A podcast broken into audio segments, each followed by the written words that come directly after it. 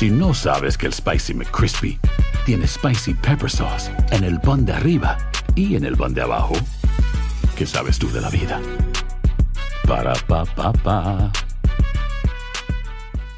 Boost Mobile tiene una gran oferta para que aproveches tu reembolso de impuestos al máximo y te mantengas conectado. Al cambiarte a Boost, recibe un 50% de descuento en tu primer mes de datos ilimitados. O, con un plan ilimitado de 40 dólares, llévate un Samsung Galaxy A15 5G por $39.99. Obtén los mejores teléfonos en las redes 5G más grandes del país. Con Boost Mobile, cambiarse es fácil. Solo visita boostmobile.com. Boost Mobile, sin miedo al éxito. Para clientes nuevos y solamente en línea, requiere AroPay. 50% de descuento en el primer mes requiere un plan de 25 dólares al mes. Aplican otras restricciones. Visita boostmobile.com para detalles. Cassandra Sánchez Navarro junto a Catherine Siachoque y Verónica Bravo en la nueva serie de comedia original de VIX, Consuelo, disponible en la app de VIX ya.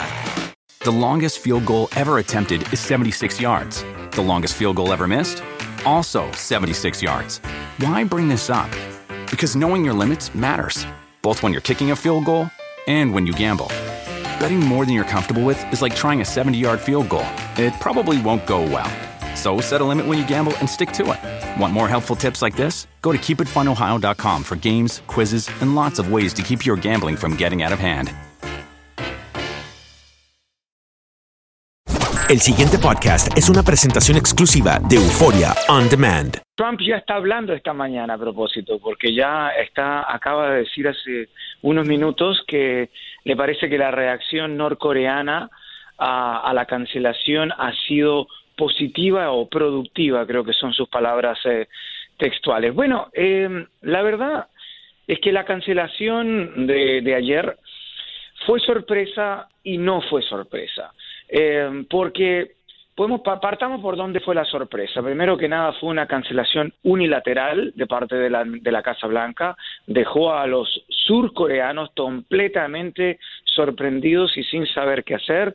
Eh, de hecho, como, como ustedes estaban mencionando recién, los norcoreanos habían citado a periodistas estadounidenses incluso para presenciar la destrucción del sitio de pruebas atómicas eh, video del cual incluso se dio a conocer ayer cómo se cómo, cómo estas estas instalaciones explotaban. De todas maneras, el presidente Trump envió esta carta que de alguna manera es un poco contrastante. Primero que dice que eh, dice que el diálogo que tenían era maravilloso, eh, agradece dice que fue un gesto hermoso la, la liberación de esos tres rehenes estadounidenses, pero eh, pero después dice que, citando la hostilidad de parte del gobierno norcoreano en declaraciones recientes, pensó que era inapropiado tener esta reunión y amenazó diciendo que obviamente nuestra la capacidad nuclear de Estados Unidos es tan grande que ojalá no tenga que ser utilizada nunca.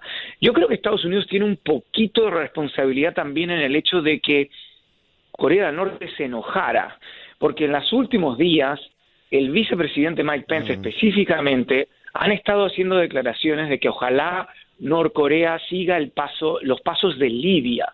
Recordemos que Libia, el ex eh, líder Muammar Gaddafi, eh, abandonó un plan nuclear, pero recordemos que fue terminó eh, siendo derrocado por fuerzas populares y terminó siendo asesinado en plena calle, recordemos, por su propio pueblo. En una, entonces a los norcoreanos no les gustó mucho este diálogo. Pero de todas maneras, como ustedes dicen, aquí, eh, y si bien me pareció escuchar al, integrarme, eh, Estados Unidos no ha obtenido absolutamente nada por ahora, aparte de la liberación de estos tres rehenes, que sí es un, es un paso importante, pero no ha habido grandes avances.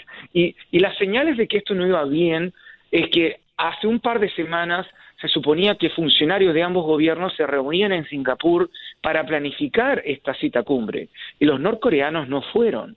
Entonces esa ya era una mala señal de que las cosas no iban tan bien, por lo menos en la planificación de esta cita cumbre. Ya, pero ¿qué, piensas tú, eh, Fernando? ¿Qué, ¿Qué, podría pasar? mira, yo, yo no quiero robarte el tiempo, pero pienso que Trump por nada del mundo se va a perder esa foto con Kim Jong-un para catapultarse en la historia, conociendo uno el ego del presidente. Correcto. Ahora, ¿cómo retornaría todo para volver a un, a un camino de armonía?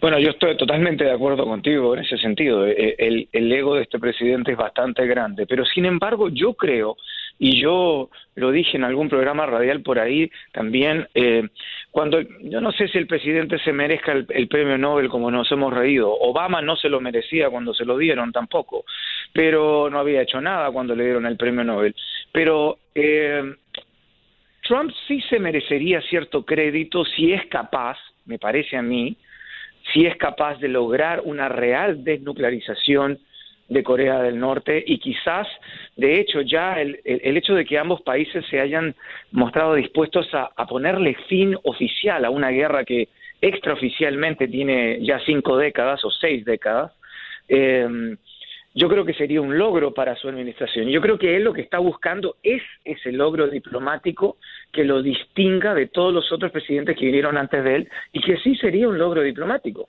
Eh, el tema es cómo volver a la mesa de las negociaciones. Da la impresión que los norcoreanos efectivamente sí quieren estar en la mesa de, de negociaciones. Ayer una un analista internacional eh, nos comentó, Joseph Umire, que es experto en el tema de, Venezuela, Irán, también en el tema de seguridad, eh, nos comentó en cámara nosotros en Univisión, dijo que esto puede ser simplemente una táctica de negociación de la Casa Blanca, es decir, volver a ponerle mano dura a, Corea del Norte y decir, bueno, muchas gracias, pero no muchas gracias, ¿no? Así que Claro, pero yo, yo estoy de acuerdo contigo. Yo creo que Trump le gustaría tener esa cita. Él se ha empecinado ahora. Ah. Pues, acuérdate, cómo empezamos este diálogo hace unos meses, diciéndole gordito, diciéndole eh, hombre cohete, y ahora estamos ahora está agradeciéndole hermosos gestos y que teníamos un diálogo maravilloso y qué lástima que se pierda y que es una oportunidad perdida.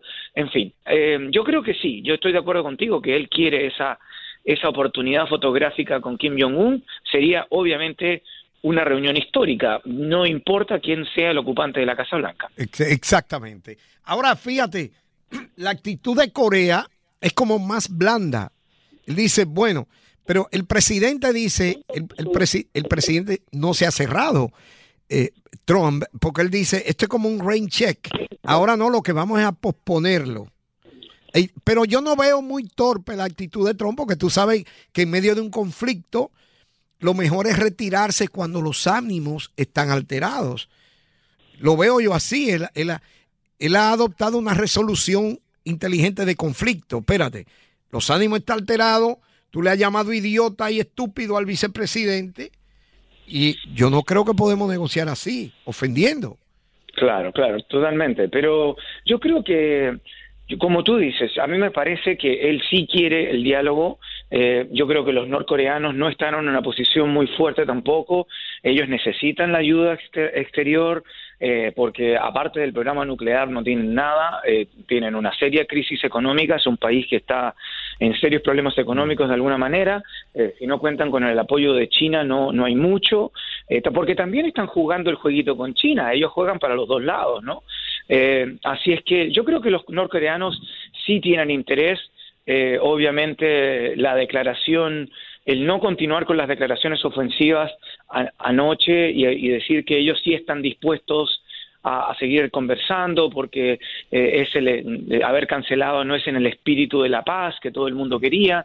O sea, ellos sí se están mostrando dispuestos. Y me parece que Trump quizás también está jugando una, como dices tú, eh, una movida inteligente de decir, bueno, ustedes están enojados, bueno, entonces vamos a, a posponer hasta que ustedes se hagan los de rogar y, nos volvamos a reunir. Yo creo que quizás esta reunión va a terminar ocurriendo en algún momento. Fernando, yo voy no te preocupes, doctor. Yo voy a, apostar por algo sencillo, porque quizás para muchos nos es complicado entender este tipo de situaciones, este tipo de intercambios y negociaciones cuando las políticas están de por medio. Pero sencillo, ¿qué es lo que quiere Trump y a qué se resiste Kim Jong-un? Mm, pero qué pregunta. Bueno, yo creo que partamos por Kim Jong-un. Obviamente, Kim Jong-un necesita ayuda exterior para su economía y quiere dejar de tener un país aislado. su única carta de juego son las armas nucleares. Yo veo, y bueno, yo, yo a, a nivel personal, y creo que ustedes estarán de acuerdo, y muchos analistas internacionales dicen lo mismo, que es muy difícil que Kim Jong-un va a abandonar completamente su, su programa nuclear porque es lo único que tiene. Y eh, Trump lo que quiere, más que nada, él quiere un logro histórico, como, es, como estábamos diciendo, es un poco una cosa de ego. Él quiere un logro histórico que ningún, y hay que ser honesto, ningún otro presidente estadounidense ha logrado desde el fin de la guerra de Corea, que es lograr eh, poner en, relaciones amistosas, poder, bajarle los decibeles a, un riesgo de una guerra nuclear, un enfrentamiento nuclear con, con Corea del Norte. Si Estados Unidos lograra la desnuclearización de, de Corea del Norte, sería un logro histórico de que eso llegue a ocurrir es otro cuento, pero yo creo que esas son las metas de los dos países. Estamos conversando con Fernando Pizarro, es corresponsal de Univisión en Washington. Fernando, una preguntita tal vez un poco incómoda. ¿Qué pasará entonces después de este apretón de mano y haber caminado tomados de la mano entre Corea del Sur y Corea del Norte? ¿Esa relación que va a pasar con ellos? No, yo creo que yo creo que ahí hay un ánimo eh, bastante grande. Yo, yo tuve la fortuna una, una sola vez eh, de estar en Corea del Sur. Eh, me quedé con las ganas de ir a la zona desmilitarizada. y es un país muy, realmente muy avanzado, ha progresado muchísimo. Y yo creo que ellos están siempre, Seúl está bajo la amenaza no solo de las armas nucleares, de los cañones de Corea del Norte que están ahí nomás ahí nomás, ni a, ni a media hora de, la capital de, Corea del Sur. Yo creo que ellos quieren, ellos quieren poder quizás, no sé, una reunificación de las Coreas me parece imposible, pero yo creo que ellos quieren tener una relación más amistosa y no vivir con la amenaza constante de la, de la invasión y de las, y de las eh, tú sabes, de, la, de la, amenaza, ¿no? De, una guerra Con, con, sus primos realmente, sus hermanos, sus familias, que todavía décadas después terminan separadas. Piénsalo cómo sería si un país, piensa, piensa en las Alemanias nomás, hasta hace unos años, aunque la amenaza de guerra durante la Guerra Fría no era tan fea como, como es ahora con Corea del Norte, pero, pero piensa en eso nomás. Yo creo que eso es lo que quieren, ¿no? Lograr una relación más amistosa, más fluida entre dos países eh, hermanos realmente, que fueron una sola nación antes, ¿no? Bueno, y lo, que pasaba en los Balcanes, Croacia, Serbia, ah, Bosnia, Herzegovina, todos matándose ahí eh, en la misma zona. Eh, Terrible, bueno. Sí, pero ahí había problemas religiosos también, Y, eran, por supuesto, ¿no? que, es una pena, pero, pero bueno, países que se desmembraron completamente por temas religiosos y étnicos. El pasado podcast fue una presentación exclusiva de Euphoria On Demand. Para escuchar otros episodios de este y otros podcasts, visítanos en euphoriaondemand.com. Aloha mamá, ¿dónde andas? Seguro de compras. Tengo mucho que contarte. Hawái es increíble. He estado de un lado a otro con mi unidad. Todos son súper talentosos. Ya reparamos otro helicóptero Blackhawk y oficialmente formamos nuestro equipo de fútbol. Para la próxima te cuento cómo voy con el surf y me cuentas qué te pareció el podcast que te compartí, ¿ok? Te quiero mucho. Be All You Can Be, visitando goarmy.com diagonal español. Boost Mobile tiene una gran oferta para que aproveches tu reembolso de impuestos al máximo y te mantengas conectado. Al cambiarte a Boost, recibe un 50% de descuento en tu primer mes de datos ilimitados. O, con un plan ilimitado de 40 dólares, llévate un Samsung Galaxy A15 5G por $39.99. Obtén los mejores teléfonos en las redes 5G más grandes del país. Con Boost Mobile, cambiarse es fácil. Solo visita boostmobile.com. Boost Mobile, sin miedo al éxito. Para clientes nuevos y solamente en línea, requiere AroPay. 50% de descuento en el primer mes requiere un plan de 25 dólares al mes. Aplican otras restricciones. Visita Para detalles. ¿Quieres regalar más que flores este Día de las Madres? The Home Depot te da una idea. Pasa más tiempo con mamá plantando flores coloridas, con macetas y tierra de primera calidad para realzar su jardín. Así sentirá que es su día todos los días. Llévate tierra para macetas Bigoro por solo $8.97 y crece plantas fuertes y saludables dentro y fuera de casa. Recoge en tienda y sigue cultivando más momentos con mamá en The Home Depot. Haces más, logras más. Más detalles en homedepot.com diagonal delivery. Cassandra Sánchez Navarro junto a Catherine Siachoque y Verónica Bravo en la nueva serie de comedia original de VIX, Consuelo, disponible en la app de VIX ya.